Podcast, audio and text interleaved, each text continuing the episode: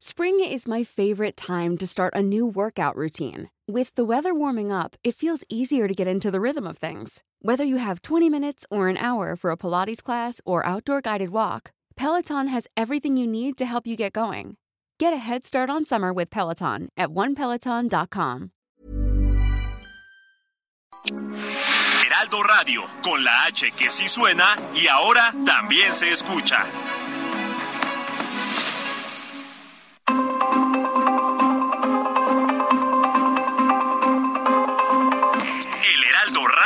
Presenta Zona de Noticias con Manuel Zamacona. Zona de Noticias, el epicentro de la información.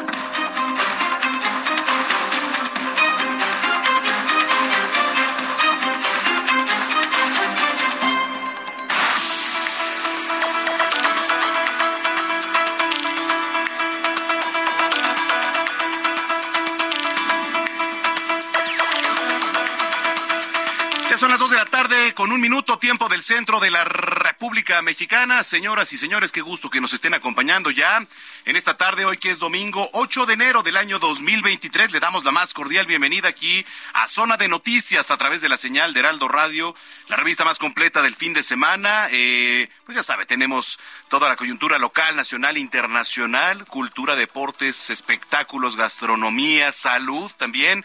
Hoy viene el doctor Manuel Variaga, que por cierto nos va a platicar la experiencia. Él estuvo pues apoyando ayer en el rescate de las personas que quedaron atrapadas en este incidente que se dio en la línea 3 del metro, en donde por cierto pues en una actualización que ya le vamos a dar eh, en unos minutos más, ya 57 personas que el día de ayer fueron trasladadas, ya bajaron muchísimos, por supuesto, el número que, que estaban ahí. Y también eh, 106 los lesionados, de los cuales 57, le digo, permanecieron ahí trasladados a diferentes hospitales. Ya muchas personas, 84 han sido dadas de alta, 22 que continúan hospitalizadas.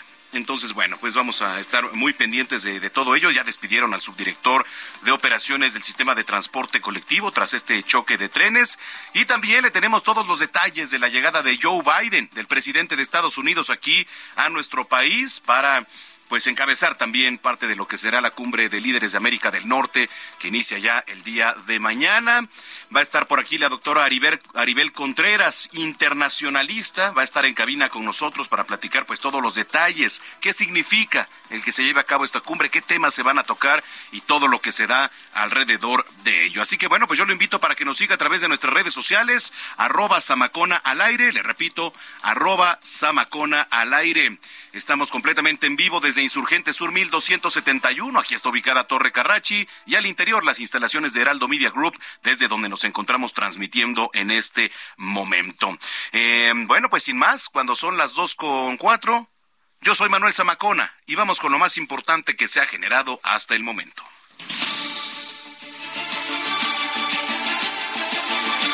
Platico que Ernesto Alvarado Ruiz, titular de la Comisión Ejecutiva de Atención a Víctimas de la Ciudad de México, informó que tras el accidente ayer en la línea 3 del metro, en total fueron 106 lesionados, de los cuales 57 personas fueron trasladadas a hospitales y 49 ingresaron por sus propios medios a una institución de salud. 84 personas han sido dadas de alta y 22 continúan hospitalizadas.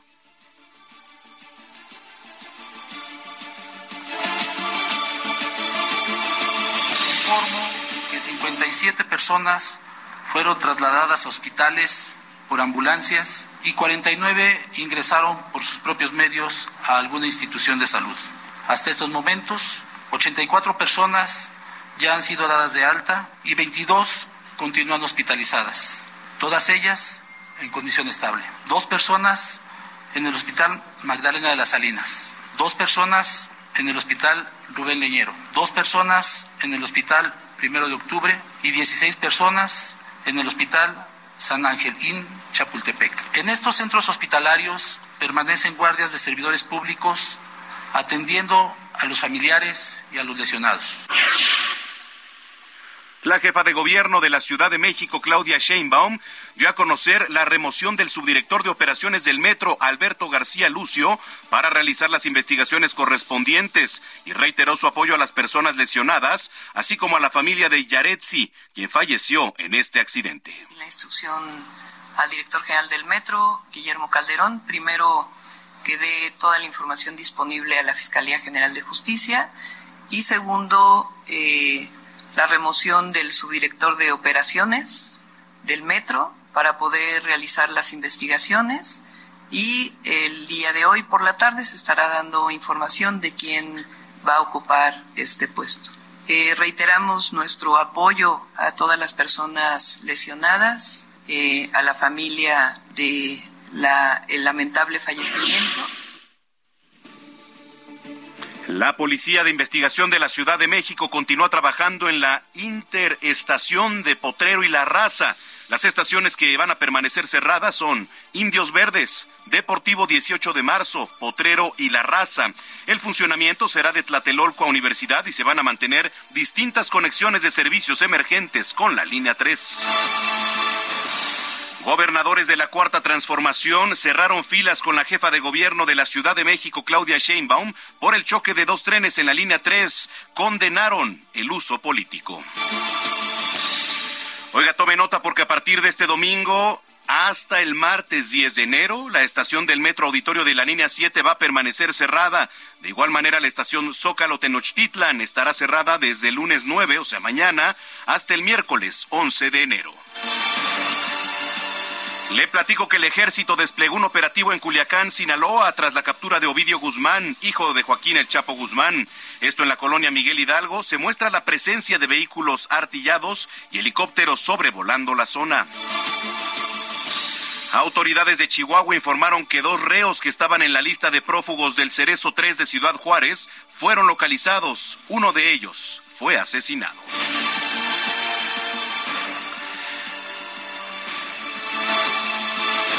En temas internacionales, China reabrió hoy su frontera que, bueno, pues permanecieron cerradas desde el comienzo de la pandemia de COVID-19, por lo que viajeros comenzaron a llegar por aire, mar y tierra. Un terremoto de magnitud 7.0 sacudió la costa de Vanuatu, esto en el Pacífico, según informó el Servicio Geológico de Estados Unidos. Bueno, pues eh, lo que desencadenó ya una alerta de tsunami en la región. Hoy en los deportes, Julio César Domínguez, defensa de Cruz Azul, compartió un comunicado ofreciendo disculpa por las imágenes difundidas del festejo de su hijo. Bueno, cree que era el festejo de su hijo. Hacían alusión a grupos del narcotráfico.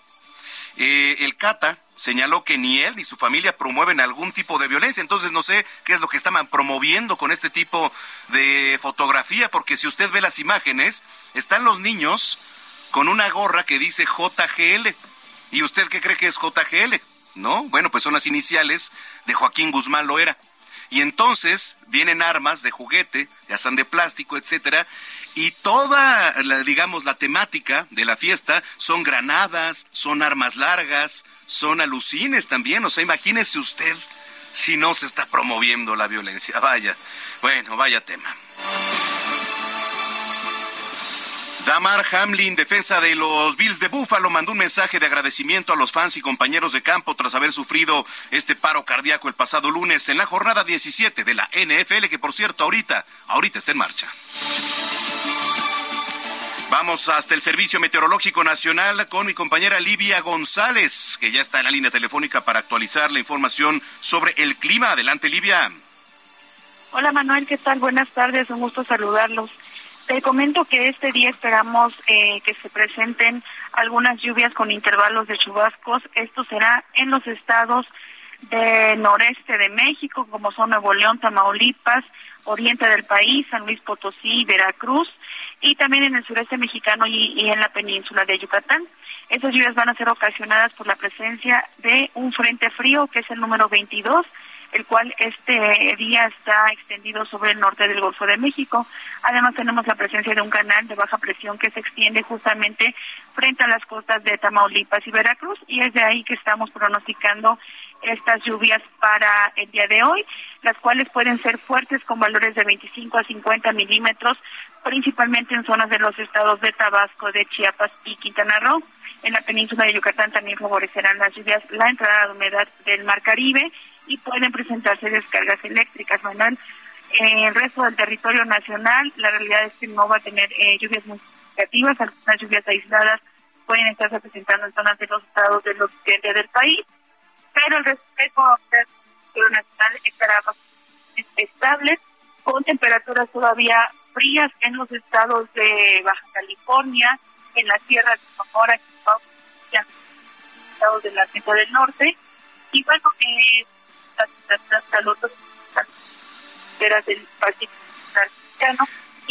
no, ahí se está cortando la comunicación. Ahorita vamos a regresar con mi compañera Livia González hasta el Servicio Meteorológico Nacional. Bueno, vamos a enlazarnos con mi compañero Gerardo Galicia para conocer la vialidad aquí en las calles de la capital. Adelante, mi estimado Jerry, ¿dónde andas? Yo, Manuel, excelente tarde. Justo recorriendo Avenida de los Insurgentes y estamos llegando a la Avenida Poniente 122, eh, donde tenemos Poniente 112, donde continúan las maniobras para tratar de eh, reactivar las operaciones de la línea número 3 del sistema de transporte colectivo Metro, luego del incidente ocurrido el día de ayer. Todavía en el carril confinado del Metrobús tenemos vehículos eh, completamente estacionados, son vehículos de emergencia, vehículos del Metro, policía de investigación, elementos del heroico cuerpo de bomberos. También alcanzamos a apreciar el paso del de eh, el Metrobús, el Mexibús, que está incluso ampliando su servicio hasta la zona del eje 1 norte para tratar de apoyar en esta situación de emergencia y esto por supuesto provoca reducción de carriles para nuestros amigos que van a utilizar la avenida de los insurgentes y dejan atrás la zona del paradero del metro Indios Verdes, llegando a la avenida Poniente 112, se van a topar con reducción de carriles y luego se libera la circulación, van a poder avanzar sin ningún problema hacia el eje 2 norte. Por lo pronto, Manuel, el reporte seguimos por supuesto muy bien. Muchas gracias, Gerardo. Hasta luego y ahora sí regresamos con mi compañera Livia González. Ya se restableció la comunicación allí en el Servicio Meteorológico Nacional. Adelante, Livia. Manuel, ¿qué tal? Perdón, una disculpa. que comentaba que para este día las lluvias que estamos esperando serán puntuales fuertes en los estados de Tabasco, Chiapas y Quintana Roo y algunos intervalos de chubascos se estarán presentando en Nuevo León, Tamaulipas, San Luis Potosí, en Puebla, Veracruz, Oaxaca y en el resto de la península de Yucatán. Esas lluvias van a ser ocasionadas por la presencia de un canal de baja presión que se extiende justamente frente a las costas de Tamaulipas y de Veracruz hasta Tabasco, además del el Frente Frío número 22, el cual está extendido en el norte del Golfo de México. Esas lluvias también pueden estar acompañadas de descargas eléctricas, Manuel. El resto del territorio nacional no se están pronosticando lluvias significativas. Eh, lo que sí es que en los estados de las sierras, principalmente de Sonora, Chihuahua, todos los estados de la Mesa del Norte, continuarán con temperaturas frías eh, en el resto de este día y obviamente durante la noche y al amanecer. Te comento finalmente que para la Ciudad de México, este día se está pronosticando eh, una temperatura máxima de 22 a 24 grados Celsius y mañana al amanecer continuarán siendo muy frías las temperaturas con valores de 6 a 8 grados en la Ciudad de México y de 0 a 5 grados en zonas altas que rodean al Valle de México y no estamos pronosticando lluvias para este día, Manuel. Bueno, pues vamos a estar pendientes. Te agradezco mucho el informe, Livia para servirles que tengan buen día. Igualmente, Livia González desde el Servicio Meteorológico Nacional. Cuando son las dos de la tarde ya con 14 minutos, vamos a entrar de lleno con la información.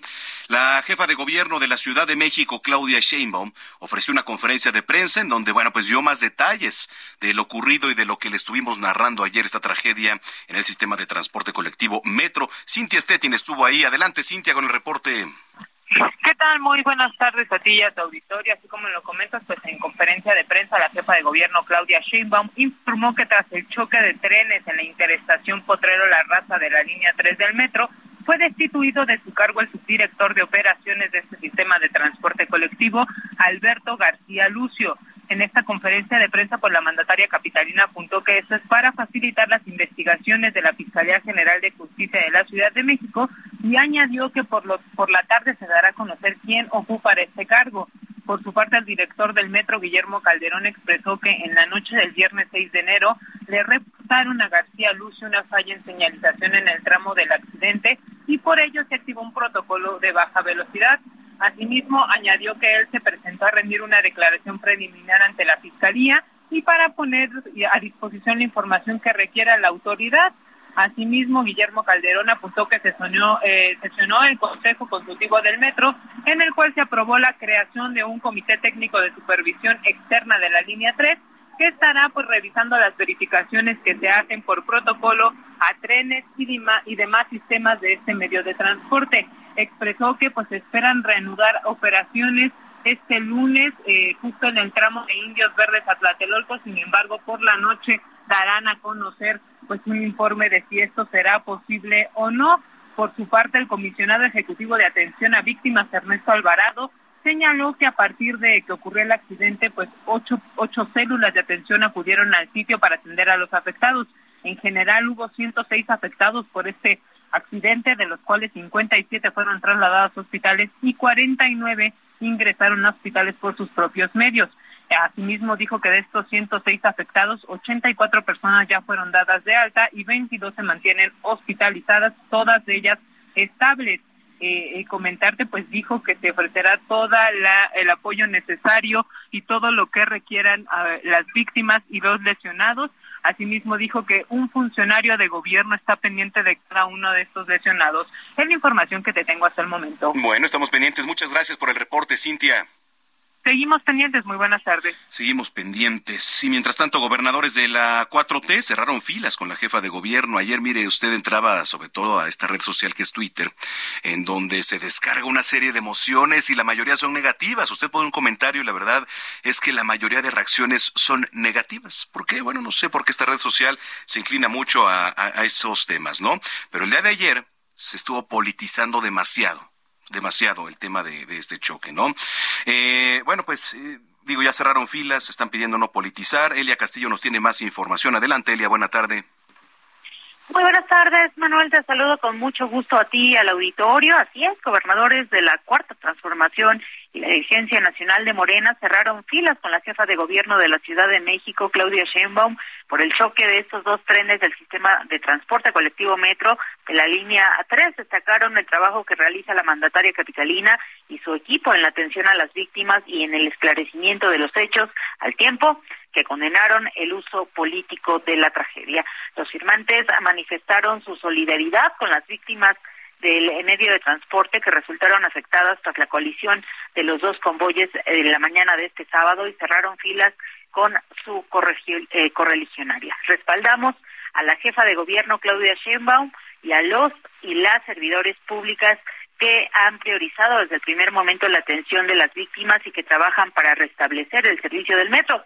Confiamos en que la investigación iniciada por la Fiscalía General de Justicia de la Ciudad de México esclarezca los hechos. Señalaron 21 de los 22 mandatarios estatales emanados de la coalición Juntos Hacemos Historia, así como el dirigente nacional del partido, Mario Delgado. En este sentido, Manuel, condenaron el presunto uso político desde la oposición del accidente que dejó como resultado 59 personas lesionadas y una joven de 24 años muerta. Condenamos el uso político y faccioso de la oposición que la oposición ha hecho de este accidente es reprobable e inmoral que se busque lucrar con el dolor de las familias para sacar raja política, atacando al gobierno de la ciudad, señalaron los 22 eh, firmantes de este comunicado conjunto. Manuel, este es el reporte que te tengo.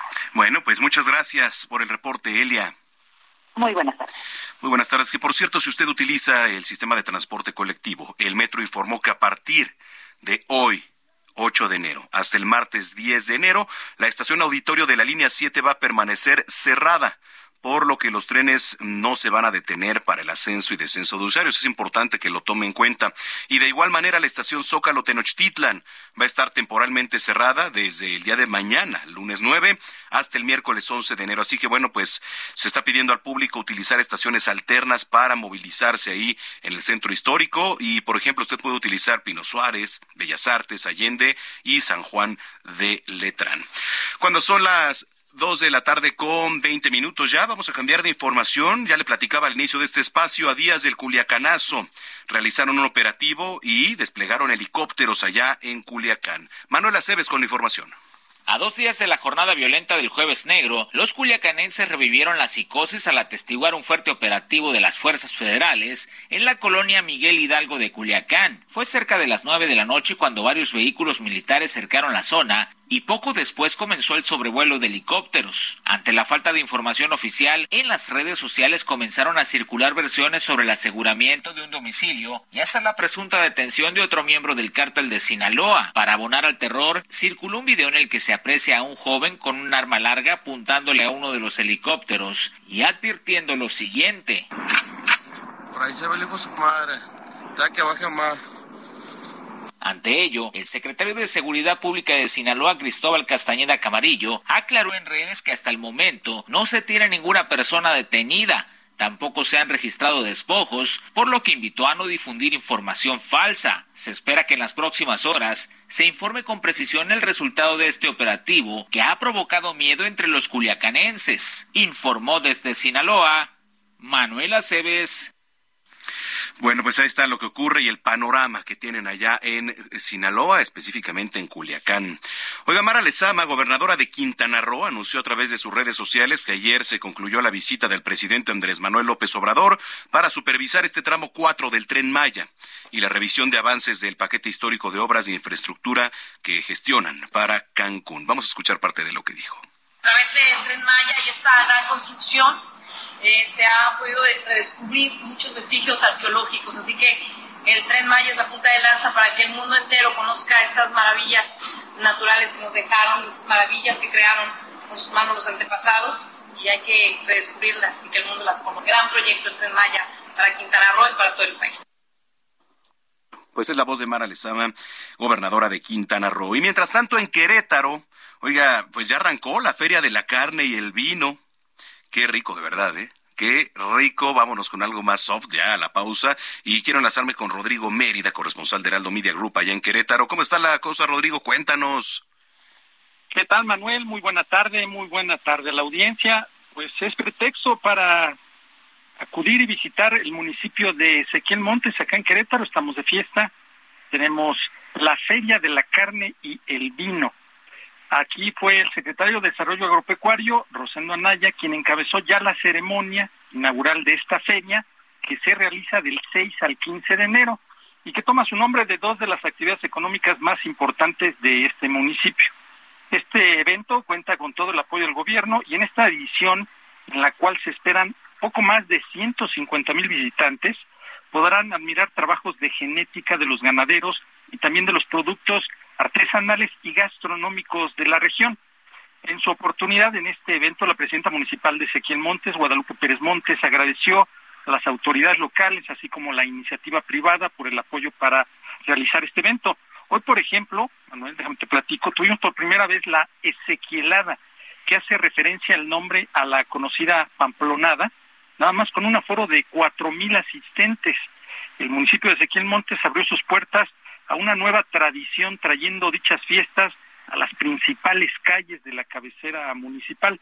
En esta versión 2023 participan poco más de 300 expositores, artesanos, gastronómicos, productores cárnicos y vitivinícolas, así como presentaciones artistas y tendremos corrida de toros también, Manuel. Esa es parte de la fiesta que se vive acá en el municipio de Ezequiel Montes, Manuel. Ah, muy bien, pues hay que estar pendientes de los carteles que se presenten allá para darnos una vuelta, por supuesto.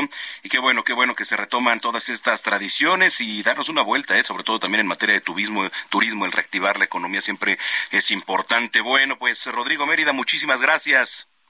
Por acá los esperamos. Buena tarde. Gracias, buena tarde.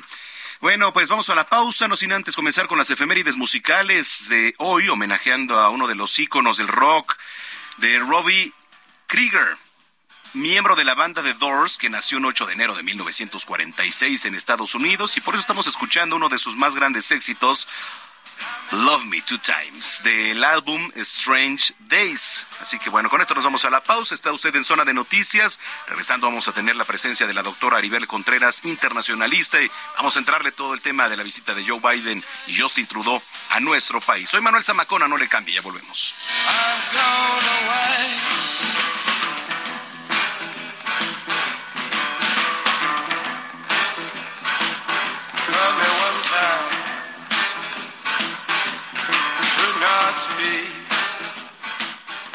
Vamos a una pausa y regresamos con Manuel Zamacona a Zona de Noticias.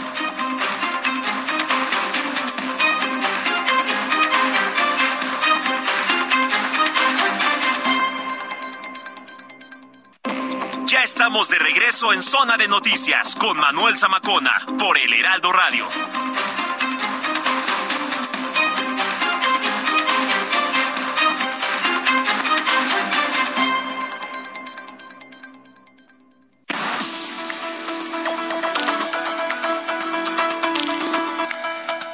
Son las 2 de la tarde ya con 30 minutos en el tiempo del centro de la República Mexicana. Gracias por continuar con nosotros a través de la señal de Heraldo Radio. Está usted en zona de noticias y gracias también a los que se ponen en contacto a través de redes sociales Samacona al aire. Escríbanos, mándenos sus opiniones, puntos de vista, comentarios, sugerencias, denuncias. Es muy importante que usted nos denuncie qué está ocurriendo ahí en su avenida, en su calle, en su colonia, unidad habitacional, alcaldía. Eh, si hay algo que tenga que denunciar también en materia vial, háganoslo saber, mándenos fotos, recordando que aquí pues también somos una vía de comunicación para usted. Las autoridades nos están monitoreando y bueno, pues eh, de, de, alguna manera se facilita mucho el que nosotros podamos este, ser una canal de comunicación. Bueno, son las dos con treinta y uno. Antes de ir a la pausa, le platicaba que hoy nos acompaña aquí en cabina la doctora Aribel Contreras, internacionalista y este, coordinadora de la licenciatura de negocios globales también en la Universidad Iberoamericana. Doctora, bienvenida. Al contrario, Manuel, un gusto poder saludarte aquí ya en vivo en la cabina. Un feliz año 2023 para ti y para todo tu auditorio. No, muchísimas gracias. Qué gusto tenerla por aquí, sobre todo pues eh, en una fecha tan importante en donde ya eh, va a comenzar la cumbre de líderes de América del Norte el día de mañana, pero hoy recibimos la, la visita del presidente Joe Biden. ¿Cuál es el panorama que ve? Como antesala, Manuel, hay que compartirle a tu auditorio que desde mi perspectiva, la cumbre de manera virtual ya comenzó.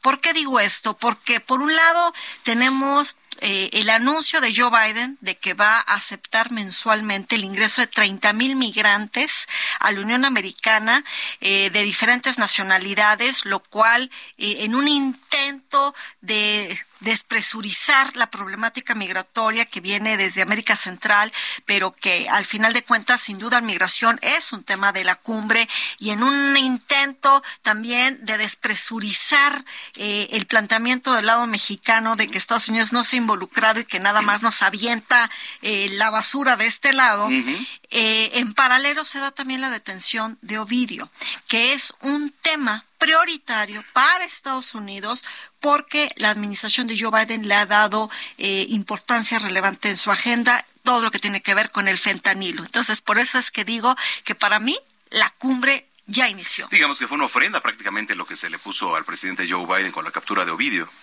Por supuesto, y es como una manera de justificar y decir que claro que sí se está haciendo la chamba, dependiendo, de acuerdo a, los, eh, a lo que se acordó en noviembre de 2021, que fue cuando se realizó la novena edición de esta cumbre, porque esta cumbre, que es la décima, tenía que haberse realizado, Manuel, en diciembre del año pasado, pero por temas de agenda, por eso es que se realiza ahora, que de hecho va a correr en paralelo con la reunión de embajadores y cónsules acá en la Ciudad de México, en la Cancillería. Entonces también es una manera de de, de, decirle a todo el, cuerpo diplomático de México acreditado a nivel internacional de que todo está perfecto y que la cumbre ha sido un éxito. Esa declaratoria y ese guion ya está escrito, Manuel.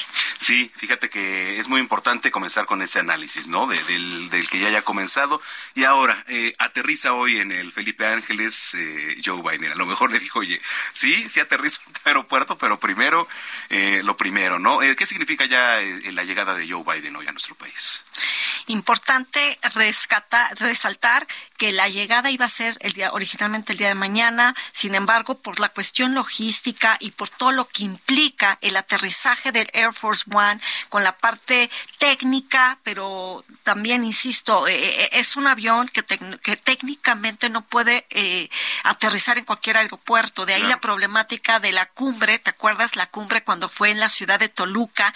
Que también se quería que el Air Force One con Obama aterrizara en el aeropuerto internacional de Toluca, lo cual no era viable. Sin embargo, en esta ocasión, pues ahí después de muchos malabares, finalmente aterriza, lo cual tiene un significado importante del lado del gobierno mexicano de poner en el ojo internacional este eh, legado de infraestructura. Eh, ¿Qué implicaciones tiene esta visita, como tú atinadamente lo decías en tu pregunta, Manuel? Pues es dar continuidad a este diálogo político que se retoma con Joe Biden a la luz de esta pausa que se da con Donald Trump, eh, eh, en el que los tres mandatarios, pues más allá de seguir el, el, guion escrito, eh, yo a manera de sarcasmo decía, pues parece esto una obra de teatro, ¿no? Un teatro político, donde ya sabemos los temas, ya sabemos los personajes, ya sabemos quién es el protagonista y, y los antagonistas, ya tenemos el guion, pero lo único que no nos queda claro es si va a terminar con un final de tragicomedia, comedia, melodrama o qué, porque me parece, Manuel, que más allá de las buenas intenciones y de una declaración y de la foto en Palacio Nacional, lo importante es a qué se van a comprometer, qué avances se van a dar y sobre todo cómo es que los tres amigos pretenden avanzar de manera conjunta ante los desafíos internacionales que estamos viviendo, porque sin duda es mejor ir juntos de la mano, viéndose como aliados, socios, vecinos, que ir solos, cada uno intentando avanzar eh, ante la debacle económica, donde el Fondo Monetario Internacional ya dijo, Canadá no va a poder crecer más del 1.5%, Estados Unidos difícilmente logra crecer un punto porcentual y México, si le va bien, crecerá 1.2% durante este 2023. ¿Tendría que recibir hoy al presidente Joe, eh, Joe Biden el López Obrador?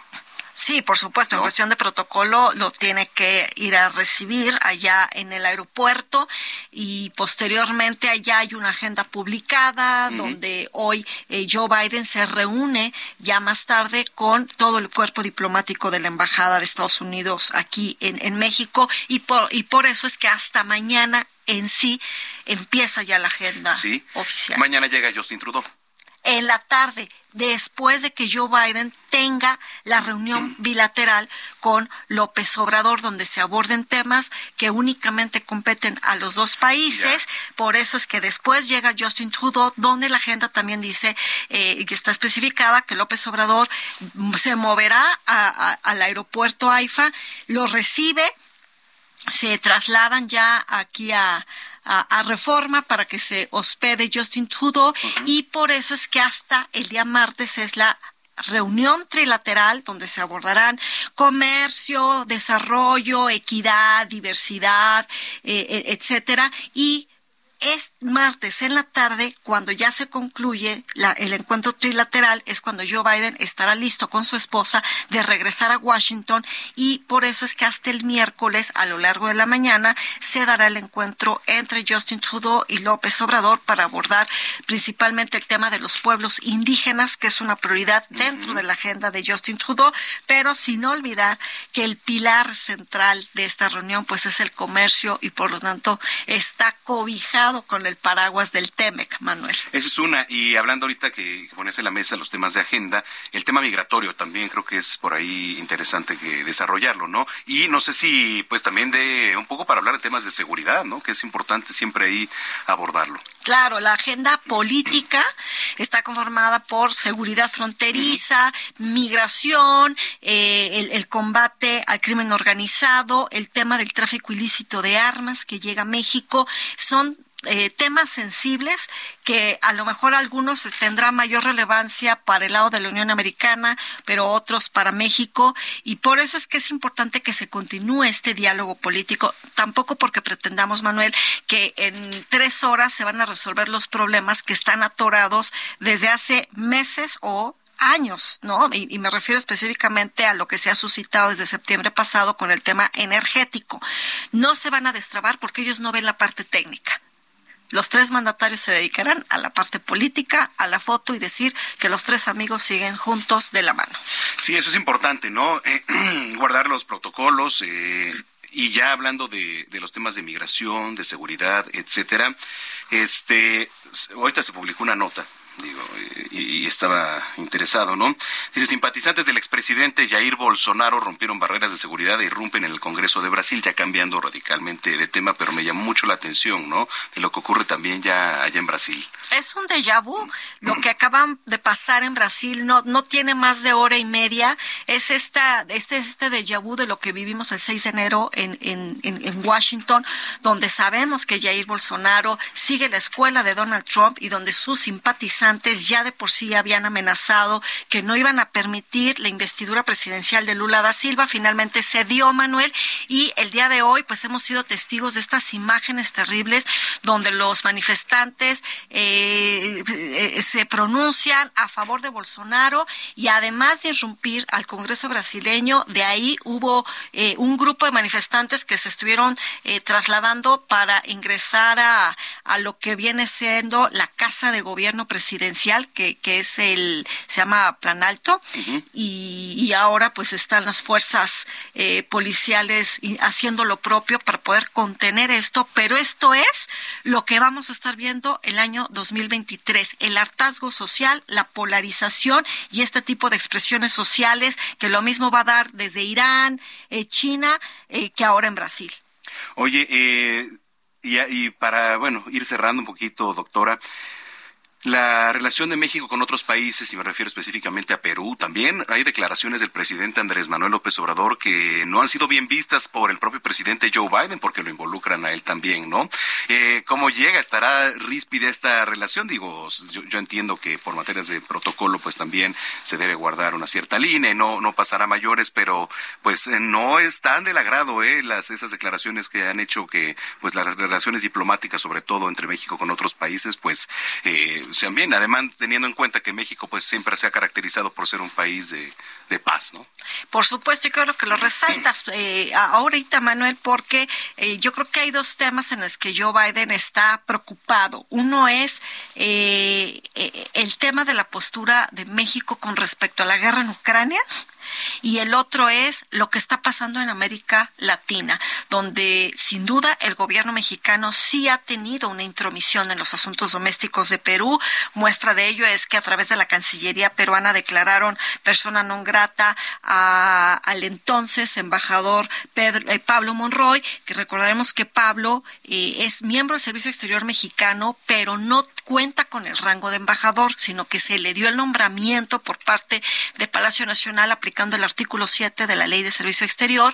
Entonces ahora, eh, pues este diplomático se encuentra ahí en una encrucijada porque del lado mexicano lo sigue nombrando embajador, pero del lado de Perú, pues claro que no está ya acreditado y estas declaraciones, como tú latinamente lo decías, pues generan escorsor en la Casa Blanca.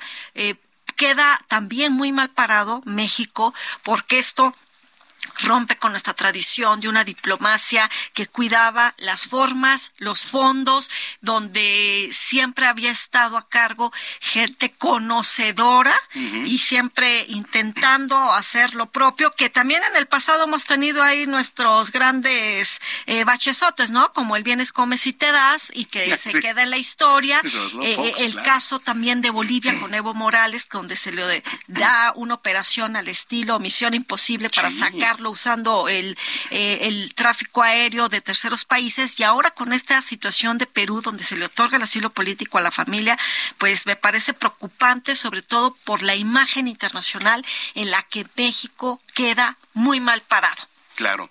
Bueno, doctora, pues eh, se vienen eh, muchos temas a lo largo del año en materia internacional. Ya lo adelantaba lo que pasa con la guerra, ¿no? Con Putin. ¿Qué, otro, qué otros temas de agenda tendremos que tener presentes para 2023, por lo menos para este primer trimestre del año? Claro, por un lado, pues veremos a una Rusia eh, dividida, su economía mermada y un Putin enfermo de, de salud, pero también enfermo en cuestión de su imagen internacional con una guerra que prolonga. Xi Jinping, por un lado, ya está en su tercer mandato, pero este año 2023, ante el relajamiento de las medidas de COVID, estaremos viendo sin duda que la economía global se verá afectada, Manuel, puesto que es la gran fábrica del mundo. Otro tema que también no hay que perder de vista es cómo el tema energético se, se, se eh, plantea ahora hacia una nueva arquitectura, es decir, la crisis energética, precios altos, proveedores sustitutos, pero donde es una geoestratégica por parte de Rusia. estaremos viendo cómo a nivel social vamos a ver más manifestaciones en diferentes latitudes y coordenadas dentro del orbe, eh, por, porque la gente ya no está dispuesta a callar. Y esto lo vimos el, año pasado en Irán, eh, en, Rusia este, y en, en China. Así que este año no va a ser la excepción. Y algo importante es qué va a pasar con la seguridad alimentaria ante la crisis de los granos por la guerra, vaya situación en la que este año los gobiernos estarán enfrentando porque por un lado está la inflación que seguirá eh, una inflación de dos dígitos en muchas en la mayoría de los países, pero por otro lado la seguridad alimentaria ya ningún país puede presumir que la tiene y al contrario pareciera que cada vez hay más países que se, se acercan a una hambruna, eh, lo cual la FAO, que es la agencia de las Naciones Unidas en cuestión de alimentación y agricultura, alerta donde dice podemos entrar en una hambruna mundial y este año 2023 va a ser decisivo en ese aspecto y en ese sentido, Manuel. Por lo tanto, sin ser apocalíptica, ¿verdad? Claro que no, pero sí hay que plantear que el escenario es mucho más ensobrecido para este año 2023. Doctora, muchísimas gracias por habernos visitado aquí en cabina. Espero que sea más seguido. Encantada, claro que sí. Un fuerte abrazo a todo tu auditorio, para ti y un gusto poder estar aquí con ustedes. Así que espero que esta sea la primera de este año de muchas a lo largo del 2023. Hasta pronto y un fuerte abrazo. Gracias y así será. Es la doctora Aribel Contreras, internacionalista y coordinadora de la licenciatura de negocios globales en la Universidad Iberoamericana. Ya son las dos de la tarde con 46 minutos. Recomendaciones culturales con Melisa Moreno.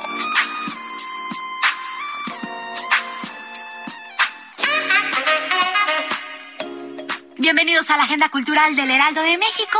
Yo soy Melisa Moreno y esta es nuestra selección para Zona de Noticias.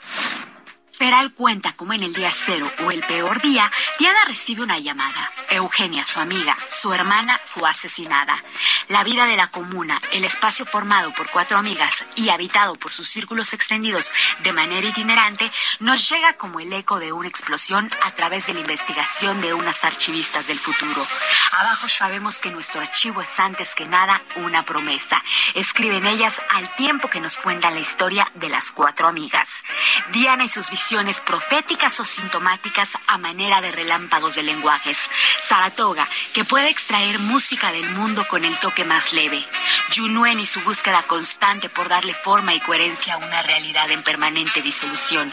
Y Eugenia, quien terminó su viaje en Teotihuacán, donde trabajaba en una excavación arqueológica, mientras se adentraba en una lucha comunitaria contra otro tipo de excavación letal, el extractivismo. En la primera novela de Gabriela Jauregui, el lenguaje genera un espacio de turbulencia y tensión entre el pasado de lengua domesticada y la posibilidad feral y desaforada del futuro. Feral es un viaje por los túneles del tiempo, desde donde se construye el saber que explica las ruinas desde nuestro presente. Un saber que es preciso reconstruir y recontar porque como dicen las archivistas, algún día este archivo será un jardín. Feral de Gabriela Jauregui es editado por Sexto Piso. Lo que se ve se pregunta es una exposición retrospectiva del artista Larry Pittman, cuyas pinturas llamativas y de múltiples capas han desafiado el espacio pictórico formal, la representación cultural y la producción visual desde la década de 1980. El título de la exposición es una referencia al popular cantante Juan Gabriel, quien ingeniosamente respondió a una pregunta sobre su sexualidad con la frase lo que se ve no se pregunta. Al invertir la declaración, Pittman insiste en el cuestionamiento a lo que vemos y refleja su exploración constante sobre lo que se visible o no. La exposición presenta nuevas obras del artista que prestan atención especial a las culturas visuales y populares de América Latina, las cuales han sido un punto de referencia significativo y continuo en su trabajo. Pittman es un artista colombo-estadounidense radicado en Los Ángeles con más de cuatro décadas a la vanguardia de la pintura en Estados Unidos. Sus paneles pintados y obras sobre papel funcionan como narrativas densamente estratificadas que articulan la controversia de los cuerpos y las políticas de género, clase y raza. La figuración, la abstracción, el texto y los patrones de una variedad de géneros coexisten en paisajes fantásticos que responden a los eventos políticos y personales de la época en la que se producen. Lo que se ve, se pregunta, se puede visitar en el Museo Jumex. Dolores 54 invita a su experiencia de arte y gastronomía con un menú de cuatro tiempos, creado por el chef de la casa, Allen Morales, con el arte de la exposición intercontinental Posthuman. Asistirán algunos artistas y el curador para platicar sobre la muestra. Esto es el 13 de enero en Dolores 54, Centro, Ciudad de México. Para conocer más sobre este evento, solamente tienes que entrar al Instagram de la galería, que es arroba dolores54-bajo. Esta fue la agenda cultural de esta semana. Yo soy Melisa Moreno y me encuentras en arroba melisototota. Nos escuchamos la siguiente.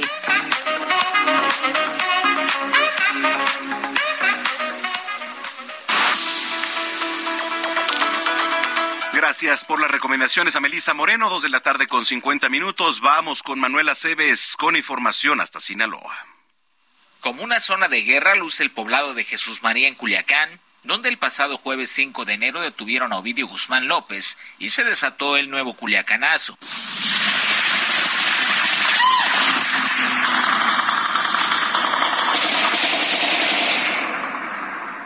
En las carreteras y comisarías se aprecia la evidencia del jueves negro que permite imaginar la angustia y preocupación de los pobladores. Los vehículos calcinados o destrozados tanto de pistoleros como de elementos militares aún no habían sido retirados la mañana del sábado 7 de enero. En el camino había cerca de 26 camionetas blindadas que pistoleros del cártel de Sinaloa utilizaron para impedir que se llevaran a Ovidio por tierra. Sin embargo, los comandantes de la milicia tenían otros planes y lo sacaron del pueblo utilizando un helicóptero de la Aérea Mexicana.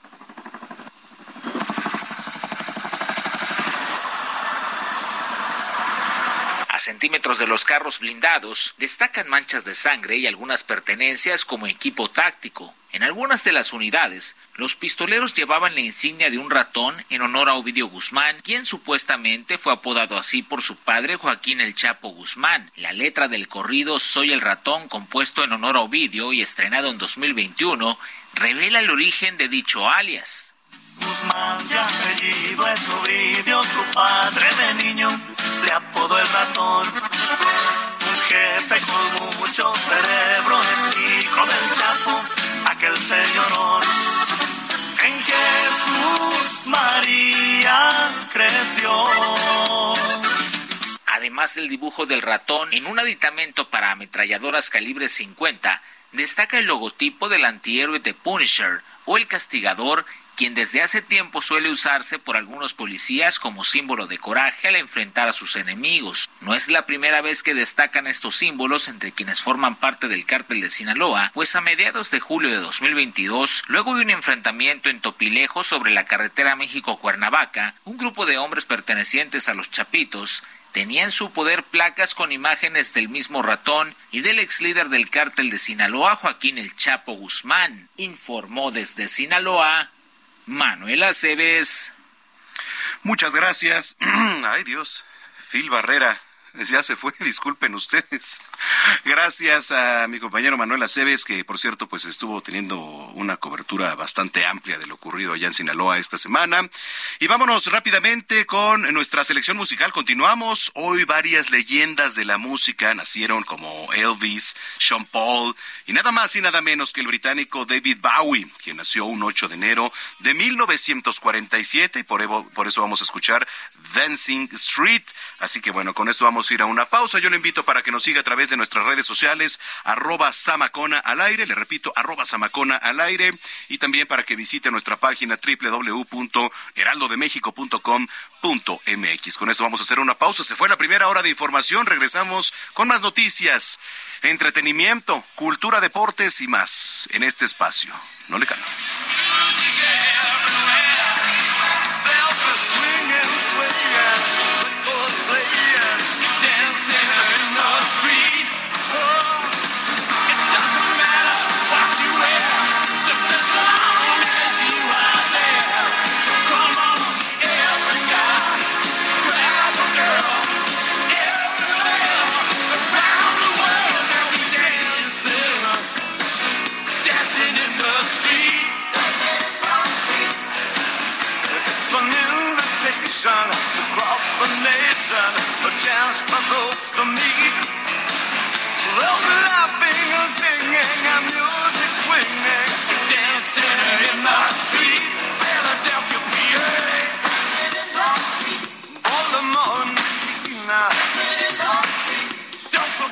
Vamos a una pausa y regresamos con Manuel Zamacona a Zona de Noticias.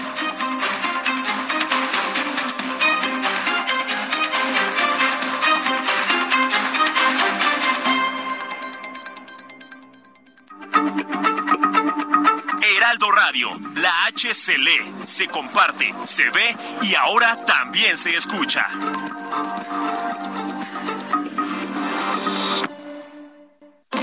Ya estamos de regreso en Zona de Noticias con Manuel Zamacona por el Heraldo Radio.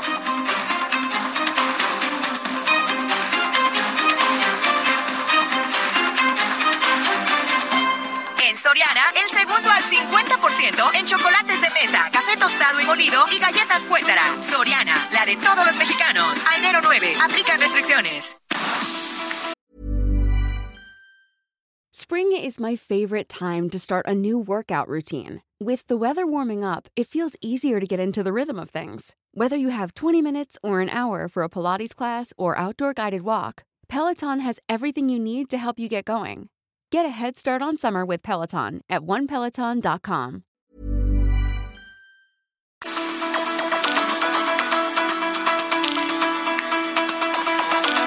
Ya son las 3 de la tarde en punto en el tiempo del centro de la República Mexicana. Muchísimas gracias por continuar con nosotros si es que ya estaba en sintonía.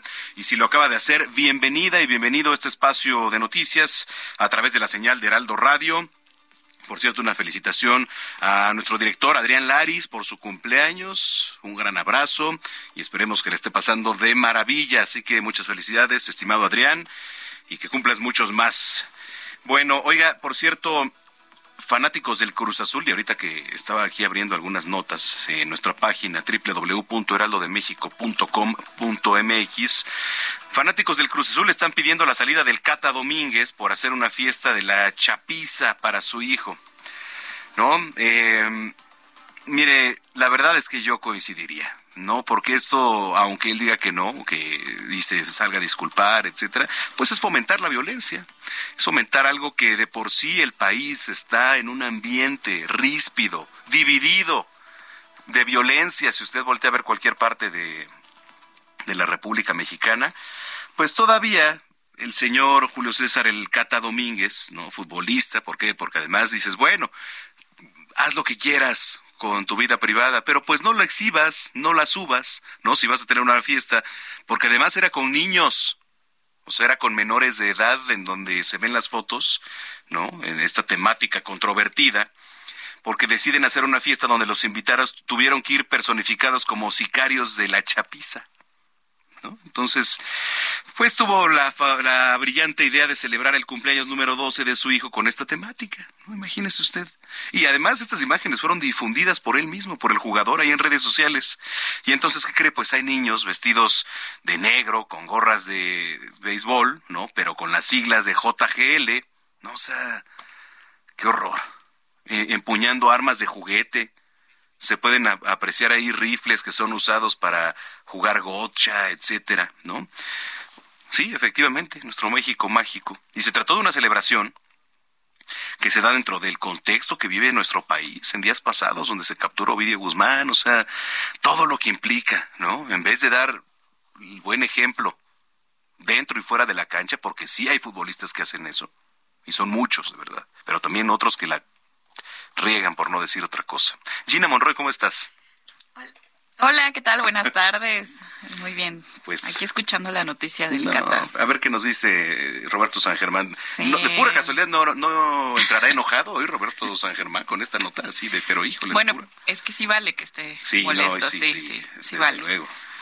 Totalmente el rechazo. Ay, pero bueno, ¿qué opinas sobre lo que le estoy platicando? Eh? Quiero escuchar su opinión. Escríbanos arroba samacona al aire. Le repito, arroba samacona al aire. Mándenos sus comentarios, por favor. Me, da, me va a dar gusto leerlos y tenemos también, hoy nos han mandado boletos para la lucha, quién sabe, ¿verdad?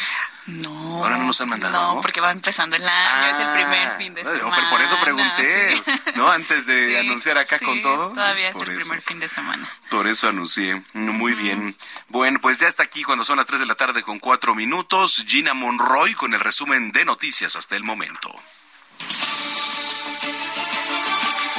Cientos de seguidores del expresidente de Brasil, Jair Bolsonaro, han invadido la sede del Congreso, de la Presidencia y el Tribunal Supremo en Brasilia para exigir una intervención militar para echar a Luis Ignacio Lula da Silva del poder él tomó posesión el primero de enero pasado. El asalto de Brasilia recuerda al perpetrado en el Capitolio de Estados Unidos hace unos años.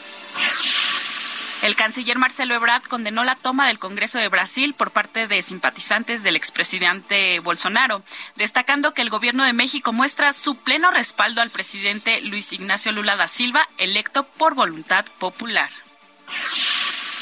El príncipe Harry ahondará este domingo en dos entrevistas los detalles sobre su libro de memorias titulado En la sombra, tras la polémica provocada por las revelaciones sobre las disputas con su hermano, su vida sexual y una confesión sobre consumo de drogas. El lanzamiento de la autobiografía está previsto para el 10 de enero, pero una gran parte del contenido se filtró el jueves. El director del sistema de transporte colectivo Metro, Guillermo Calderón, mencionó en conferencia de prensa que la noche anterior al accidente de ayer hubo un reporte de la señalización en la línea 3 del metro en el tramo de la raza y Potrero. Joe Biden, presidente de Estados Unidos, arribará hoy al Aeropuerto Internacional Felipe Ángeles a las 18.50 horas. Será recibido por el presidente Andrés Manuel López Obrador, mientras que Justin Trudeau, primer ministro canadiense, llegará mañana a las 14.40 horas.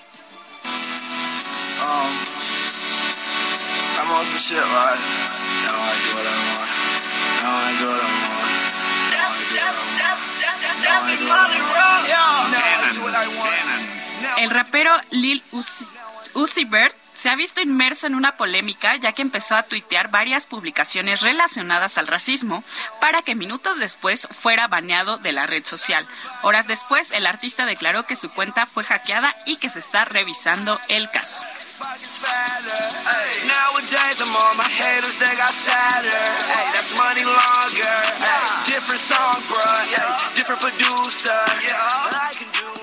En Soriana, el segundo al 50% en medicina ética y cremas faciales y corporales de perfumería. Soriana, la de todos los mexicanos. A enero 9, aplica restricciones. Gastrolab, pasión por la cocina, con Paulina Abascal.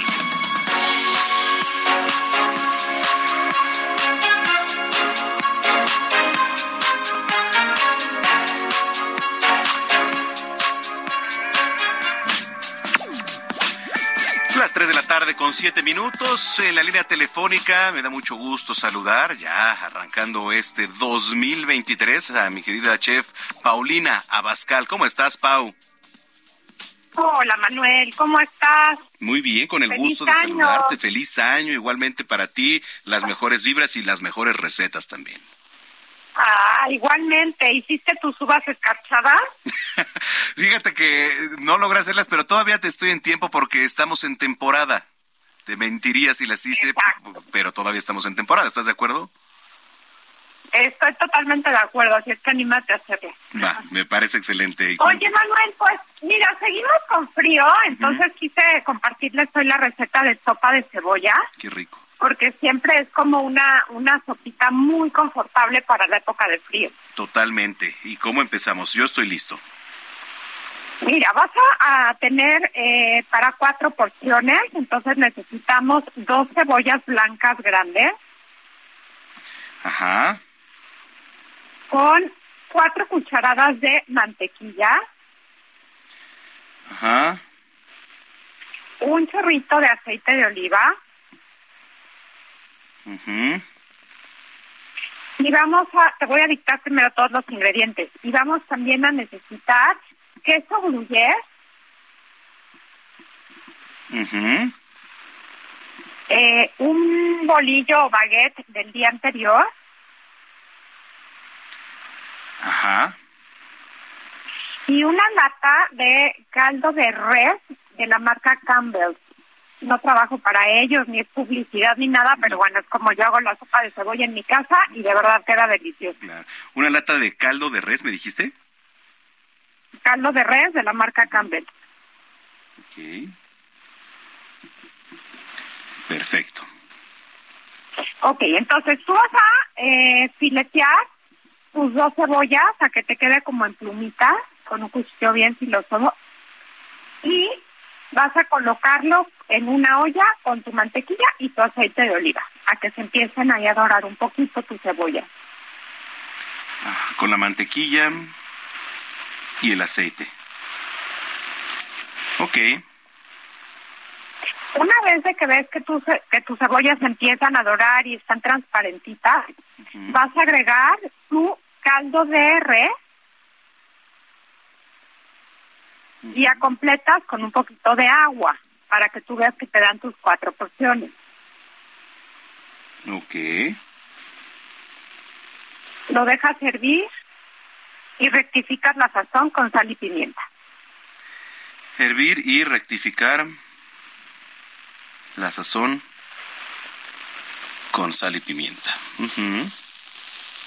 Bueno, una vez de que ya lo tienes así rico, lo vas a poner en unos platitos que puedan entrar al horno, de estos que pueden ser de cristal o de cerámica, y que sean hondos. Encima le vas a poner una rebanadita de tu baguette o de tu bolillo del día anterior y le vas a colocar suficiente queso gruyère rallado por encima. Mm. Ok y lo metes a gratinar. Meter gratinar, ajá. Y listo, Manuel, tienes tu sopa de cebolla para esta época de frío. Oye, qué rico, ¿eh? La verdad es que yo soy fan de, de, la sopa de cebolla. Tengo que decir que también mi mamá hace una muy rica, una sopa de cebolla. Entonces, le voy a pasar esta receta también para que estos días se la rife, ¿no? Para que nos diga, oye, ¿sabes qué? Pues sí. Aprovechemos que siguen los fríos y de verdad no sabes qué rica queda y qué fácil que está. Bueno, para los que nos vienen escuchando y también están en casa, tome nota, por favor, para la sopa de cebolla. Eh, lo que le voy a platicar, pues es para una porción de cuatro personas, cuatro porciones, perdón. Eh, se necesitan dos cebollas blancas grandes, cuatro cucharaditas de mantequilla, un chorrito de aceite de oliva, queso gruyère, un bolillo o baguette del día anterior, una lata de caldo de res de la marca Campbell's eh, y bueno, vamos a empezar a filetear finamente las dos cebollas hasta que nos queden estas tiritas. Las vamos a colocar en una olla con la mantequilla y el aceite. Y una vez que se empiecen ya a dorar, que queden transparentes, le vamos a agregar el caldo de res y bueno, ya lo complementamos con un poquito de agua para que nos den las cuatro porciones. Todo esto lo vamos a hervir y rectificar con la sazón. Le vamos a poner sal y pimienta. Bueno, todo esto lo vamos a vertir en platos hondos que usted pueda meter al horno de microondas y encima le vamos a poner una rebanadita de pan del día anterior y vamos a rayar bien el queso gruyere para que nos quede perfectamente gratinado una vez que esté en el horno de microondas. Y entonces lo metemos al horno hasta que quede perfectamente gratinado y está listo para servir. ¿Qué tal? Se quedó deliciosa. Sí. listo. Que se animen todos y que nos cuenten qué tal les quedó, que nos manden fotos a las redes sociales de Gastrolab o del Heraldo Media Group. Eso me parece excelente. Mándenos sus fotos. Si usted está cocinando ahí en casa, hizo la sopa de cebolla, mándenos y arróbenos. ¿En dónde te pueden arrobar y también seguir y ver, Pau? Claro que sí, es en el Heraldo Media en Gastrolab. Y bueno, también recuerden que todos los lunes, miércoles y viernes estamos al estilo de Paulina Bascal por el Heraldo Media en televisión abierta, en Sky en Easy. Y también estamos martes, eh, jueves en Gastrolab en los canales que, que, ya conocen. Por favor, síganos, coméntenos, compártanos, porque bueno, eso nos hace muy felices, ¿o no, Manuel? Claro, de eso también, de eso también nos alimentamos y pues te mando un gran abrazo, querida Pau, y nos escuchamos, si Dios quiere, dentro de ocho días. Claro que sí, cuídate mucho y, y bueno, que tengan muy bonito domingo toda nuestra audiencia. Muchísimas gracias, excelente domingo y un abrazo, Paulina Abascal, aquí en Zona de Noticias. Tres de la tarde ya con 14 minutos. Zona de espectáculos con Nayeli Ramírez.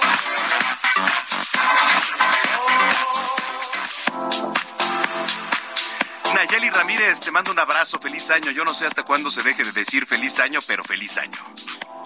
Creo que es válido hasta finales de enero. Ah, sí, todavía, bueno. Yo digo, feliz año para todos ustedes y sobre todo para todos los que están ahí trabajando y que no dejaron de trabajar todos, todos estos días. Muchísimas gracias. Oye, pues, ¿qué se nos viene ahora para 2023, eh? Ay, traemos muchísima música, vamos a estar llenos, llenos, llenos de ritmo, porque pues ya desde eh, la próxima semana eh, visita Muse eh, nuestro país va a estar en Guadalajara, en Monterrey y termina en la Ciudad de México con dos conciertos. Y pues ellos ya tenían como cinco años que no venían desde mucho antes de la pandemia. Sacaron un nuevo disco y deciden venirlo a presentar aquí a México. Hicieron una gira mundial y la van a terminar aquí en México. Entonces vamos a tener a, a Muse la próxima semana pero también vienen pues latinos, vienen babasónicos, que ellos van a estar el 11 de febrero en el Palacio de los Deportes. También vamos a tener ya el EDC, tú sabes, para, para ponerse bien hasta arriba porque viene toda la música electrónica. Entonces, me han contado, me han contado. Para ponernos en altas, ¿no? En altas, exactamente. Y viene, es el 24, 25 y 26 de febrero.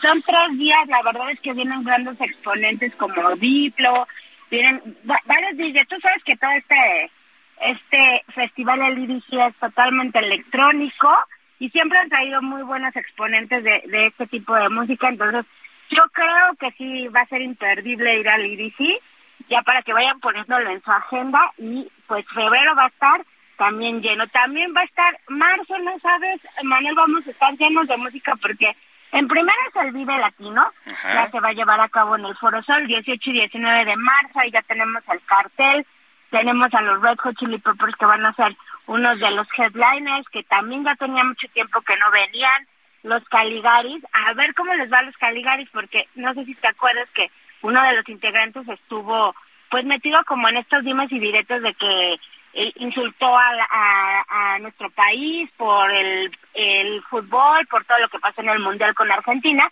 Entonces los Caligaris mandaron un comunicado de que él ya no formaba parte del grupo.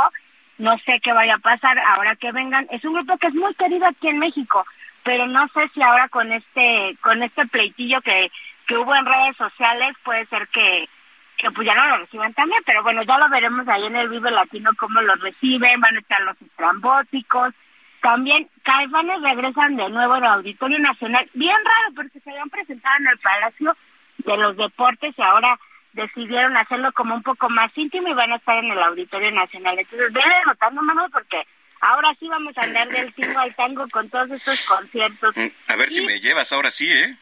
Sí, tú nada más dime de tu agenda cuáles cuál te llamó la atención y nos ponemos de acuerdo. Y Blink 182, que tú sabes que se los boletos acabaron en horas, pues ya también están preparados porque van a estar en el Palacio de los Deportes y ellos tienen tres fechas, 28, 29 y 31 de marzo, entonces viene, viene Billie Eilish, viene The Weeknd también, que es otro de los que más están esperando. Él, él viene hasta septiembre, pero pues ya para ir anotando y pues ir sacando los ahorros porque todavía hay unos que, que hay boletos disponibles, otros que la verdad ya no, y pues no le vamos a hacer caso a la reventa, entonces ni modo, los que pues ya no alcanzamos, pues ya los veremos en, en streaming o algo así, y pero todos estos conciertos ya están listos, The Killers también vienen, también Molotov va a dar un concierto en el Foro Sol el 12 de mayo, va a estar interesante verlos ahí en el Foro Sol, no, nunca se han presentado ahí, solamente en los festivales, entonces yo creo que va a ser interesante verlos. Oye, sí, eh, oye, ¿y qué rematamos con RBD, no? Sí, exactamente, el reencuentro de RBD, que todavía falta que nos den ahí como bien las fechas, que en donde se van a presentar, todo, todo aparenta que va a ser en el Foro Sol. Yo creo que sí lo llenen, pero ahora también con la noticia de que Maite Perroni está embarazada, no sabemos qué vaya a pasar con la gira de RBD. Ah, es cierto, que de repente ya anunció que estaba embarazada Maite Perroni. Bueno, pues sí, y ni modo de que ande ahí exponiéndose también. Ajá, entonces hay que ver qué, qué pasa con esta noticia, porque apenas la voy a conocer precisamente eh, partiendo una rosca de reyes y le avisó a su esposa que estaban embarazados y pues vamos a ver cómo cómo se acomodan las fechas, a lo mejor van, de por sí ya habían anunciado que iban a hacer pocas fechas de RBD y ahora con el embarazo de, de Maite pues vamos a ver, pero pues también es uno de los encuentros esperadísimos de este año.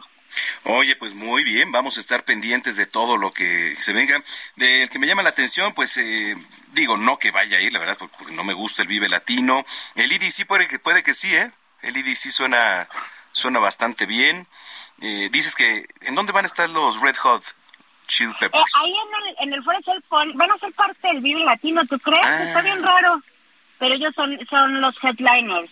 The Weeknd. The Weeknd también se me antoja. Sí, The Weeknd yo creo que va a ser padre verlo porque sí trae muy buen espectáculo. Oye, pues me parece perfecto. Pues todo esto nos espera para 2023 y ya iremos platicando de todos y cada uno de ellos, porque además el control de calidad eres tú, mi querida este Nayeli Ramírez para los espectáculos, para los conciertos, entonces pues por aquí andaremos platicando. Sí, aparte de todo lo que se acumula, Manuel, porque esto apenas está empezando. Así es. Oye, te mando un gran abrazo, lo- las mejores vibras para este año y pues aquí nos escuchamos. Igualmente, Manuel, le agradezco siempre este espacio que me das y pues a seguirle 2023 con todo. Gracias. ¿Dónde te seguimos? En arroba Nayemay, en mi Twitter y, e Instagram y en todas las plataformas del Heraldo Media. Muy bien, te mando un abrazo, gracias. Igual, gracias. Nayeli Ramírez, periodista de espectáculos del Heraldo de México, 3 de la tarde, 20 minutos. Cine, cámara, acción con Gonzalo Lira.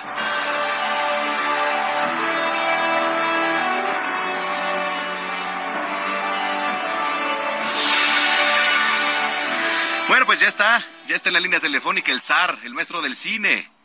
Gonzalo Lira, ¿cómo estás, Gonzalo? Manuel Zamacona, muy bien, muy contento de, de escucharte después de tanto tiempo de no vernos, ¿no? Sí. Ya nos, nos hemos visto en últimos días. Después de pero, pero mira, siempre, siempre contento de escucharte o de verte, de saludarte, sobre todo de platicar de, de lo que, de lo que me gusta y de lo que creo que a la gente le llama la atención. Mucha gente todavía está como ahí regresando de las vacaciones, todavía sacando los pendientes eh, del cine, del teatro, del entretenimiento en general que no pudieron sacar el día pasado. Y, y hay buenos estrenos, fíjate, se acercan ya, este martes están los, los premios Golden Globe, los Globos de Oro.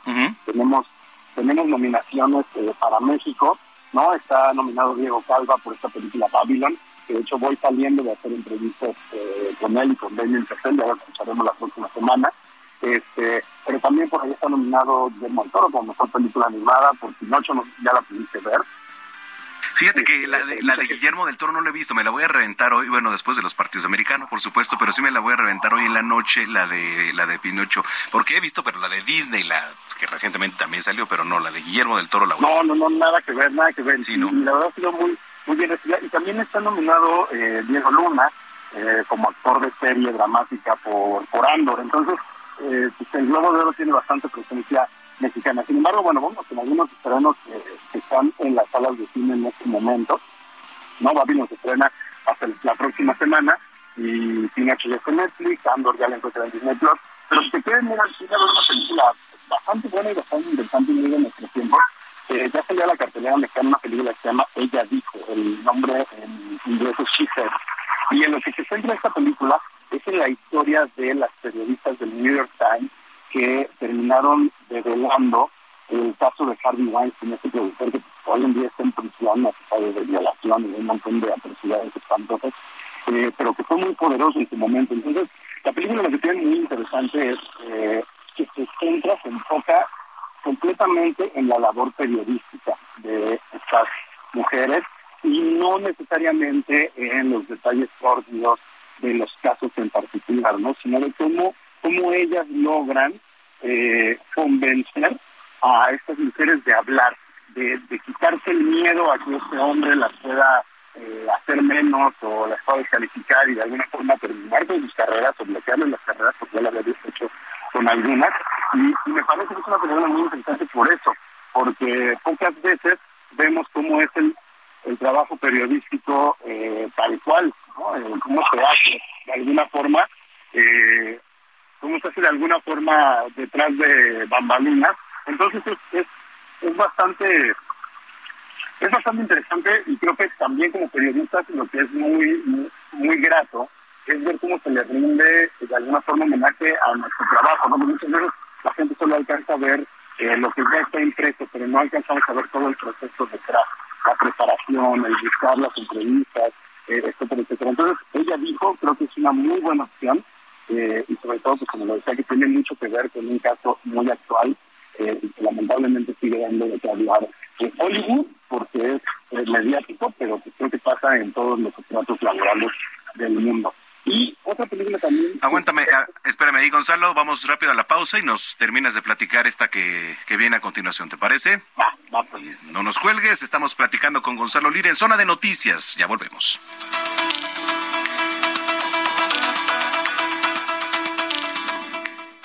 Vamos a una pausa y regresamos con Manuel Zamacona a Zona de Noticias.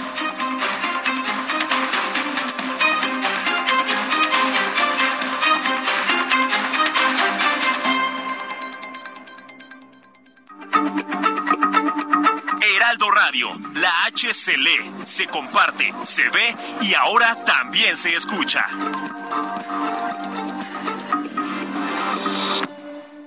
Ya estamos de regreso en Zona de Noticias con Manuel Zamacona por el Heraldo Radio.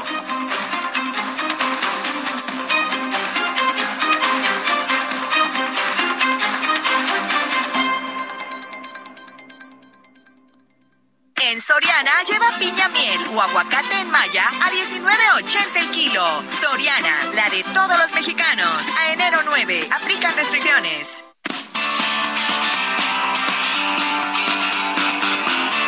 Bueno, pues estamos de vuelta. Eh, estábamos platicando y lo seguimos haciendo con Gonzalo Lira, que nos daba recomendaciones de algunas movies que nos podemos reventar en el cine. ¿Cuál era la otra que nos ibas, eh, que estabas a punto de decirnos, Gonzalo?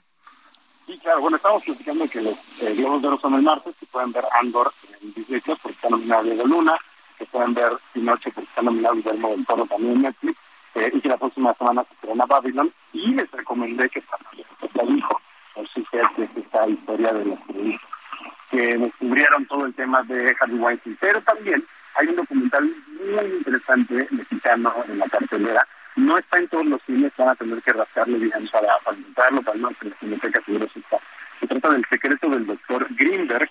Y el doctor Greenberg es un personaje que, real, mexicano. Jacobo Greenberg fue un psicólogo este, que empezó a entrarle a, a rollos chamánicos, a cosas más espirituales, más místicas, eh, y empezó a, a partir de, juntar la academia con el esoterismo y el ocultismo hablar sobre las capacidades de la mente humana, este, cosas muy interesantes, pero lo, interes lo, interesante del documental es que nos cuenta la historia de cómo este personaje al involucrarse eh, en estos mundos y en estos libros y empezar a gestionar de alguna forma pues, cómo está organizada la sociedad, terminó desapareciendo. Terminó desapareciendo eh, y, no se sabe eh, realmente mucho como de, su historia posterior, a pesar de que era un conocido y reconocido. la película se adentra a entrevistar a gente que, que lo conoció, que trabajó con él, y a buscar posibles hipótesis de por qué se apagó el fuego de un personaje que, estaba revolucionando eh, pues, la medicina y la psicología en general. es muy interesante el proyecto del doctor Lindbergh porque eh, pues, nos habla de, de, entrada de la capacidad que tienen los, los médicos y los académicos en nuestro país muchas veces también el poder está peleado con el conocimiento, como muchas veces tienen que callar ciertas voces eh, es, es una radiografía interesante de lo que es la, la ciencia y, la, y, el pertenecer al mundo de los científicos en este país. ¿Cómo se llama esa película, Gonzalo? El secreto del doctor Greenberg. Greenberg, ok, perfecto. que un ojo vale mucho, mucho la pena. Ok, bueno, pues vamos a estar. Ahí están las, las recomendaciones y también te digo ya esta esta noche voy a aventar la de Pinocho porque ya, este, pues también para estar dentro de, la plática, ¿no? De la sobremesa. Sí, y porque seguramente se va a llevar este el, Globo de Oro y en este, el Oscar Guillermo de ella, entonces, pues para, que para que puedas decir, sí, ya la vi. Y ya la vi, efectivamente. Oye, pues bueno, pues ya estaremos platicando también de todo lo que se viene para 2023, a ver si te das una vuelta aquí en cabina dentro de ocho días, porque se vienen bastantes películas eh, buenas, muy esperadas, ¿no? Sí, podemos platicar justo de eso, de cuáles son las más esperadas este, del 2023 y hasta hacer un recuento de cuáles eran esperadas de este año y pues, no, al final no cumplieron. Órale, entonces cerrado, nos vemos por acá dentro de ocho días. Órale, no, gracias. Gracias, Gonzalo Lira. Eh, bueno, pues ahí está, son las 3 de la tarde ya con 34 minutos en el tiempo del centro. En Soriana, lleva el segundo al 50% en jamones Virginia de Pavo Food o Swan empacados. Soriana, la de todos los mexicanos. A enero 9, aplican restricciones. Zona de Deportes con Roberto San Germán.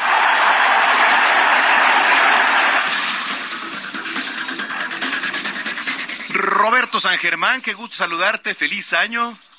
Igualmente, el gusto es mío y también a toda la gente que nos sintoniza, feliz año para todos ustedes, también toda la producción de tu programa, mi querido Manuel. Pues ya estamos aquí, ya iniciaron los deportes, más bien no terminaron, afortunadamente tuvimos deportes todo el año, sobre todo por lo del Mundial que se fue hasta noviembre, diciembre y lo seguimos teniendo, pero pues ya, ya empezó nuestra liga muy X, mi querido amigo. Oye, empecemos primero. La liga muy X que, que no podemos no podemos ver, ¿no? Ya casi. Exactamente, ya tú sabías que el país más difícil para ver fútbol este en televisión abierta es el fútbol mexicano. Imagínate. Y además muy caro. Además muy caro. Entonces, pues son de las situaciones que estamos viviendo y desgraciadamente pues ayer arrancó la liga, iba a arrancar con dos partidos el viernes, pero pues qué tal, eh? Primero no se pudo jugar en el Estadio Jalisco por el pasto. A mí me da una risa que de repente sacan un desplegado que después de estar revisando semana tras semana toda la situación, pues resulta de que veían el pasto y resulta que no se dieron cuenta de que no se podía jugar, amigo. Y no se podía jugar porque estaba inservible el campo. ¿Has visto las fotos del estadio eh, Jalisco?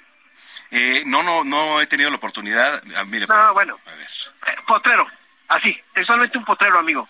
Pero potrero, potrero, espantoso, no se puede jugar ahí, se van a lastimar, el balón no, no, no, no hace lo que tiene que hacer y simplemente pues no se pudo y así que no se pudo jugar el primer partido en el Estadio Jalisco que era el partido del viernes por la noche en donde se iba a enfrentar el equipo de Toluca contra el Atlas. Así que no tuvimos ese partido, pero ya luego tendríamos el, este, ¿cómo se llama? el, partido de Necaxa, sí, que perdió contra el Atlético de San Luis 3 a 2. Así iniciaban las hostilidades el viernes. Sábado se abría el telón en el Estadio Azteca, América contra el equipo de Querétaro. Todo el mundo pensaba que el América la iba a tener fácil, y no, amigo, y no, el primer tiempo fue dominado por el Querétaro, la verdad es que porque no tenían, eh, ahora sí que sus delanteros se venían afinados, no le metieron un gol al América. En el segundo tiempo ya el América la perdió el rancho, pero Gil Alcalá, el portero de Gallos Blancos, sacó todo lo que hizo América, buenos remates de Henry Martin y América empieza mal, empate a cero, un equipo que también ya dejó ir a Bruno Valdés, afortunadamente el central paraguayo que ya había caído, este, pues de gracia de muchos, se va del fútbol mexicano, le hacen una despedida, y pues bueno, nada que escribir a casa, empate a cero con el América, no se sabe qué va a pasar si va a haber refuerzos o no, Roger Martínez no jugó que por fatiga muscular, amigo, no tuvo ni mundial porque Colombia no calificó y este hombre ya está fatigado, no, bueno, eh, o sea, eh, de verdad es, es una risa esto, yo no sé si está castigado, alguna cuestión, hay que recordar que Roger Martínez, el América se ha querido deshacer de él ya hace unas temporadas y no ha podido por el valor tan alto de su ficha, lo quería Boca Juniors, pero no, yo creo que América no vuelve a vender un jugador al fútbol argentino después de lo que está pasando con Independiente, que sí es de risa también el club de Independiente, burlándose, diciendo que el América no es un equipo serio. Señores, Independiente no depositó en tres años un solo centavo a las ventas de Cecilio Domínguez y de Silvio Romero y quieren que el América les deje todo gratis. No, bueno. Que dices, oye, y se están quejando horrible del América, de que el América, que bla, bla, bla, porque Independiente lo pueden sí bajar a la segunda división del fútbol argentino. Bien merecido se lo tienen. No pagaron, señores, no le pagaron a la América, pero pues los argentinos ya sabes, si de por sí, ahora que son campeones del mundo, pues creen que pueden hacer lo que se les pegue la gana por todos lados. Entonces va a ser difícil que el América vuelva a vender otro jugador. Dejamos a América. Vamos con tus chivas, amigo. ¿Ganan? Apenitas. Empiezan, pero fíjate, hay que ser honestos porque vas a escuchar a muchos fan. No doy nombres, para que te los digo, tú ya los debes de conocer porque tú eres seguidor de las Chivas, que nada más hablan maravillas de Chivas, pero no hablan lo que sucedió realmente en este partido. ¿Tuviste la oportunidad de verlo, amigo? No, pues ¿en dónde? Porque ahora tengo que... Todos VIX, todos VIX ahora, desgraciadamente, todos VIX. Bueno, tus Chivas ayer no perdieron de milagro, pero de milagro, amigo. Por lo menos me pudieron haber, de verdad, el fútbol no es de merecer, pero las Chivas tuvieron que haber perdido por lo menos 3 a 1. Mínimo, fallaron un penal Berterame, también este Funes Mori, Fallas Mori, ya sabemos cómo es este hombre, enfrente de la portería tuvo, o sea, estuvo ataque y ataque y ataque. Monterrey fueron de esos días que no pudieron meter balón, para que tampoco te vayan a decir que las chivas de hierro, y porque ya ves algunos desplegados, ya ves la primera página de deportes, de verdad no sé qué partidos ven o por qué quieren quedar bien con los dueños de los equipos pero ayer las Chivas le pasaron por encima, ¿eh? El primer tiempo ni las manos metió. El primer disparo a gol de las Chivas fue al minuto 25 del primer tiempo. Mira. O sea, ganan, ganan, sí, bien, sacan sus primeros tres puntos, Monterrey mal, ¿no? Y bueno, eso fue lo que sucedió ayer en el estadio, en, eh, perdón, en el estadio El Gigante de Acero. Y hoy por la mañana, pues Puma ya la estaba cajeteando, amigo mío. ¿eh? contra Juárez. Ya la estaba cajeteando un equipo muy débil como es Juárez, como es Querétaro, y pues los Pumas no sacaron la garra y al final le dieron la voltereta 2 a 1 a Juárez. Así que se estaba poniendo peligroso ¿eh? para el equipo de los Pumas también iniciar mal. No, bueno, Rafa Puente se lo hubieran acabado todo mundo, amigo. Imagínate. Todo mundo, sí. Están esperando que la riegue, ya sabes, ¿no? Así como para que le peguen con todo ya sabes que en el fútbol mexicano así no las gastamos, ¿no? El chavo nuevo, pues lo vamos a querer vapulear, pues porque, pues cómo, cómo es posible, ¿no? Y bueno, los otros partidos que tenemos el día de hoy, mi querido amigo, es Santos contra Tigres, esto es a las 7 de la noche, y luego a las 9 de la noche Tijuana contra Cruz Azul, y mañana Pachuca Puebla. Ay, rapidísimo, antes de irnos a otros deportes, hablando del Cruz Azul, ¿no? No, Ahora la Cruz Azulearon, pero afuera de la cancha, el Cata, a ver. Cata Domínguez. Mira. perdón, pero no tiene madre, ¿eh? No, bueno, no, no, no, a ver, eh, mira, a, a ver, Raskin hace poquito salió también el Cata en una cuestión de narcotráfico no sé si se acuerdan. Ah, esa no me acuerdo. Te la dejo votando para cuando tengas otro noticiero, investiguenle tantito que salió que un chofer que no sé qué en una de las eh, cuestiones acaban de agarrar uno de los narcos y salió el Cata Domínguez. Nada más rasquenle tantito.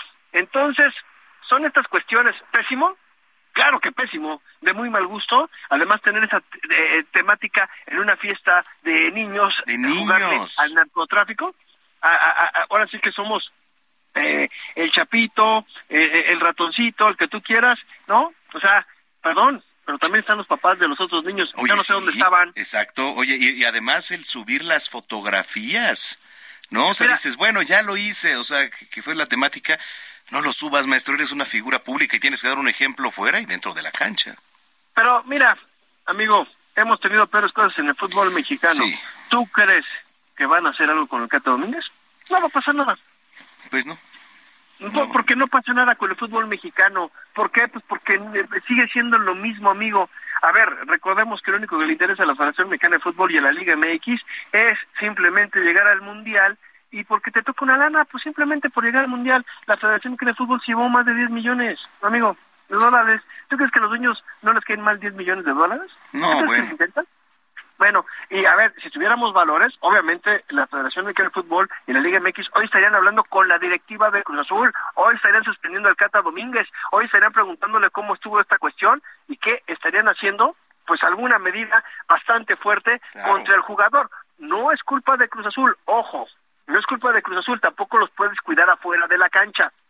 No eres pilmama, amigo. Exacto. Pero sí le tienes que explicar que siendo una figura pública se tiene que cuidar Sí, obviamente está como Cruz Azul ha caído, no fue campeón durante muchos años, se nos olvida. Eso le pasa a un jugador de América, a uno de Chivas, compadre. Hoy lo estaríamos crucificando todos. Todos. No estamos midiendo con la misma vara. ¿Estás de acuerdo? Porque también tenemos el caso de Dani Alves, que no lo estamos tocando, ¿eh? Dani Alves, el, lateral, sí, que ahora es medio en Pumas. Este hombre ya tiene este, una demanda por agresión, ¿eh? Mire agresión sexual en Barcelona, señores, y está ya. El señor algún momento va a tener que regresar a Barcelona si es que no hay alguna cuestión de extradición o la madre, porque hay agresión sexual y ya está una acta levantada. Entonces, son de las situaciones. Vamos a ver qué pasa con el Cata Domínguez, que ya sacó un desplegado en donde ofrece disculpas. No lo hagas. O sea, no hagan esas tonterías. Perdón. Bueno, eso por una parte. Y ya rapidísimo, NFL, ¿cómo vamos? Porque estaban ¿Eh? cardíacos algunos juegos, ¿eh? Sí, tu papá debe estar muy feliz. Ahorita yo creo que ya abrió las frías. Sí. Ya ganaron 11-6 a, a, los Jets en un partido que era bien importante para Miami ganar, porque si ganaban dejaban afuera a Pittsburgh, que había ganado ya. Entonces Miami se cuela de último, así de chiripazo, la verdad.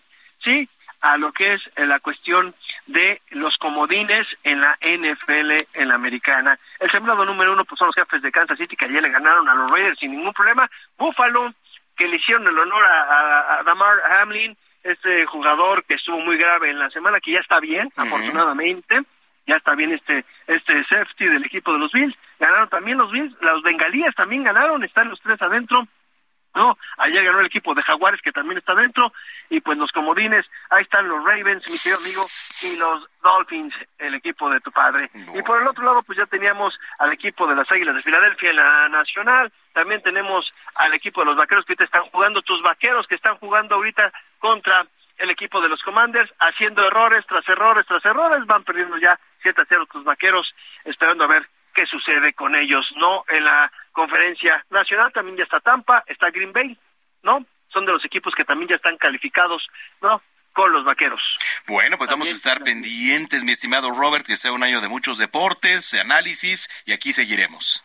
Claro que sí, amigo. Te mando un abrazote y lo mejor para toda la gente, todo eh, el equipo de producción para este 2023. Sobre todo mucha salud, mucho trabajo para darle con más ganas. Venga, muchas gracias. ¿Redes sociales? Eh, me pueden encontrar en Twitter, arroba R San Germán, ahí estamos, amigo. Un abrazo. Un abrazo. Tres de la tarde, 45 minutos. Salud con el doctor Manuel Lavariega.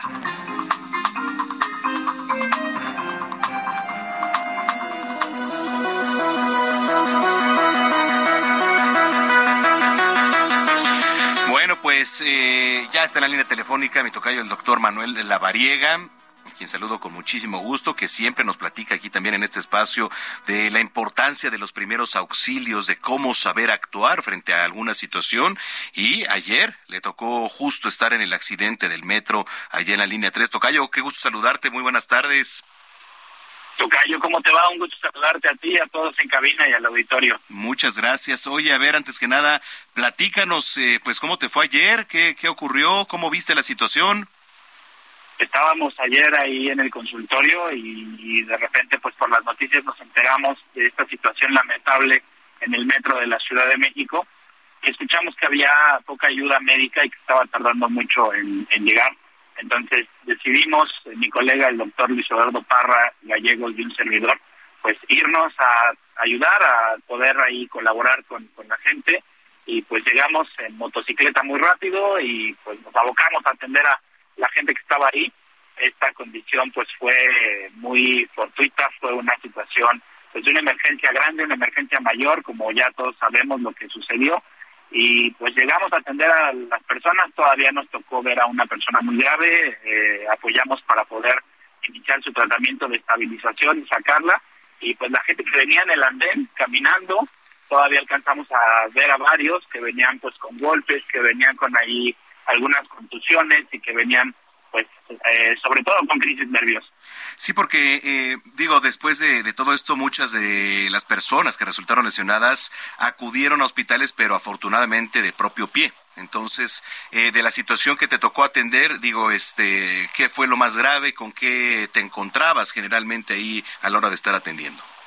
El más grave que vimos fue un paciente que estaba politraumatizado, es decir, con muchas eh, fracturas, con heridas graves que ponían en riesgo su vida. De hecho, tenía un traumatismo craneoencefálico, una fractura de fémur. El doctor Parra y un servidor pues estuvimos ahí apoyando para poder atenderlo y pues fue entregado ya una ambulancia quienes pues tienen todos los elementos para poder trasladarlo y lo, llevaron directamente al hospital. Y ahora de los menores, digamos, eh, había que personas con quizá alguna raspadura, con este cortes, ¿qué, qué, este, se podía ver? Sí, había pacientes que pues todavía incluso están hospitalizados por las contusiones que sufrieron, pero había otros pues que estaban literal en shock, en una condición nerviosa eh, por la tragedia que pues lamentablemente sucedió ayer, pero algunos otros pues por las, vamos a decir, por esos eh, eh, pedacitos de, de los materiales que saltan cuando son los choques, pues que tienen algunas lesiones, cortaduras, los latigazos del, del trancazo, vamos, del choque, pues les generan lesiones y dolor en el cuello o en algunas de las extremidades, torceduras de tobillos porque cayeron, o que se pegaron directamente contra las bancas, contra los tubos, entonces pues tenían algunas lesiones, les molestaba, tenían dolor, estaban muy nerviosos y pues eso fue básicamente lo que lo que vimos, pero pues llegamos justo cuando los pacientes estaban caminando en el andén y ahí en la estación del metro La Raza fue justamente del metro Potrero donde algunos de los pacientes llegaron para poder ser evacuados y atendidos. Claro. Por ejemplo, a las personas que las veías con algunos síntomas, etcétera, ¿qué se les canaliza, se les recomienda ir a algún sanatorio o qué se les dice? Pues eh, había personas que traían solo contusiones, es decir, solo golpes, entonces pues se verificaba, se revisaba, el resto de los colegas paramédicos y médicos que llegaron al lugar, pues eh, revisamos que no tuvieran alguna lesión que pusiera en riesgo su vida o que dejara una secuela o que dejara, dejar alguna condición permanente en ese momento para poder ser trasladados al hospital. Bueno, ya cuando aseguramos que solo fue un golpe, que solo fueron pequeñas contusiones, ya decidimos darles estas recomendaciones de acudir con su médico, tal vez tomar un poco de analgésico, tal vez pues estar en reposo, que pasara ya eh, esta condición eh, pues de estrés para todos y pues yo espero que ya hoy se encuentren mucho mejor. Oye, pues gracias, Tocayo, por compartirnos esta experiencia y estaremos platicando también la, la, importancia y este todo este año, a lo largo del año también, pues hacer análisis, ¿no? En temas médicos, en temas de salud. Claro que sí, mi querido amigo, y bueno, pues espero que todos los que estuvieron ayer en esta situación eh, se encuentren mucho mejor, los que ya están en casa, los que están hospitalizados, y pues poco a poco se vayan recuperando y pronto se reincorporen ya sus actividades normales. Claro que sí. Bueno, pues qué bueno que tuviste la oportunidad de estar ahí y apoyar. Te mandamos un gran abrazo y nos escuchamos y vemos dentro de ocho días. Claro que sí, un fuerte abrazo a todos en cabina, a todo el auditorio, excelente tarde. Gracias, es el doctor Manuel Lavariega, aquí en Zona de Noticias, tres de la tarde, 51 minutos. ¿Qué más es posible con Katia Castelo?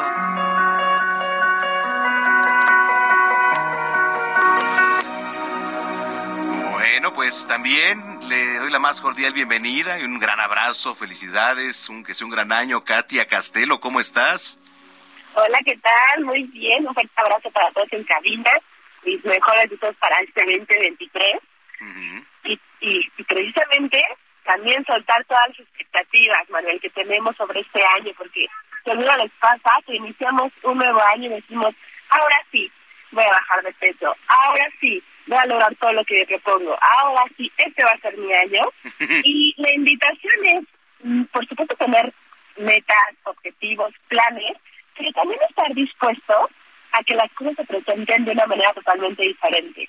Soltar las expectativas, yo les diría que este año los invito a que disfrutemos más el proceso y soltemos la meta. Porque muchas veces cuando solamente nos enfocamos en la meta, nos olvidamos de disfrutar este proceso y de ver todos los regalos que se nos presentan conforme vamos avanzando. Entonces, soltar expectativas este año no significa voy a sentar y que las cosas nos caigan del cielo, por supuesto que no. Se trata de accionar siempre. ¿Qué energía requiero ser? ¿Qué, qué requiero ser y hacer para que esto se actualice en mi vida? Y, y, no presionarnos tanto, Manuel, porque creo que de repente tantas metas, tantos objetivos nos abruman mucho y de lo que se trata es de disfrutar mucho más. Entonces quiero aprovechar esta primera intervención para recalcar mucho esto y tal vez las personas que hoy nos están escuchando, eh, pues les digo para que se relajen, disfruten, tengan sus objetivos, por supuesto, súper claros, pero que disfruten mucho más el proceso y que se dejen sorprender. Yo siempre les digo, el universo nos está respaldando, así que en cada situación de nuestra vida siempre hay sorpresas increíbles y soltamos también de repente eh, la fijación de la meta como tal. Oye, qué importante lo que nos dices porque a veces nos creamos tantas expectativas y nos presionamos tanto por querer lograrlas que esa presión nos viene incluso ya después hasta generar algo peor, ¿no? Porque pues estamos encasillados en eso. Entonces, sí, como tú bien comentas y qué buena recomendación, dejar fluir, que es lo más importante. Oye, este, ¿qué te iba a decir? Mira, se nos ha acabado el tiempo, pero platícales dónde te pueden encontrar en redes sociales para la gente que nos viene escuchando, Katy, este, encontrar tus recomendaciones y todo lo que haces. Claro que sí, con mucho gusto me pueden encontrar en redes sociales, en Instagram como arroba soy Katia Castelo, para platicar de este tema y mucho más. Y ha sido un gustazo escuchar escucharte el día de hoy y un saludo a todos en cabina. No, el gusto es de nosotros y nos escuchamos dentro de ocho días. Te mandamos un gran abrazo. Claro que sí. Un fuerte abrazo y feliz 2023. Gracias, Katia Castelo, aquí en Zona de Noticias y gracias a ustedes por habernos sintonizado, por preferir informarse con nosotros aquí en Zona de Noticias a través de la señal de Heraldo Radio. Pues a nombre de Gina Monroy, anda por aquí Diego Iván González, Alex, Alex el Panda, muchísimas gracias. Y anda por ahí Artur, gracias Artur también.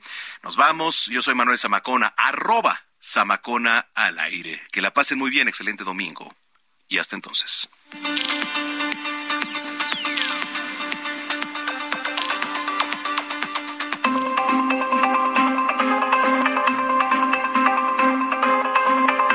El Heraldo Radio presentó Zona de Noticias con Manuel Zamacona.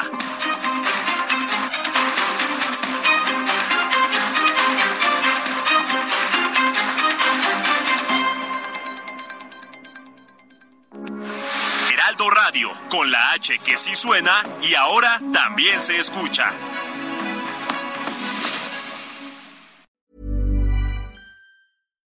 If you're looking for plump lips that last, you need to know about Juvederm lip fillers. With Juvederm Volbella XC and Juvederm Ultra XC, your lip look, whether it's subtle or bold, can last up to one full year with optimal treatment and no additional maintenance. Find a licensed specialist and see if it's right for you at juvederm.com today. That's J U V E D E R M.com. Add fullness to lips in adults over 21 with Juvederm Volbella XC or Juvederm Ultra XC. Do not use if you have severe allergies or a history of severe allergic reactions, or if you're allergic to lidocaine or the proteins used in Juvederm. Tell your doctor if you have a history of scarring or taking medicines that decrease the body's immune response or that can prolong bleeding. Common side effects include injection site redness, swelling, pain, tenderness, firmness, lumps, bumps, bruising, discoloration, or itching. As with all fillers, there's a rare risk of unintentional injection into a blood vessel, which can cause vision abnormalities, blindness, stroke, temporary scabs, or scarring. For full important safety information, visit juvederm.com.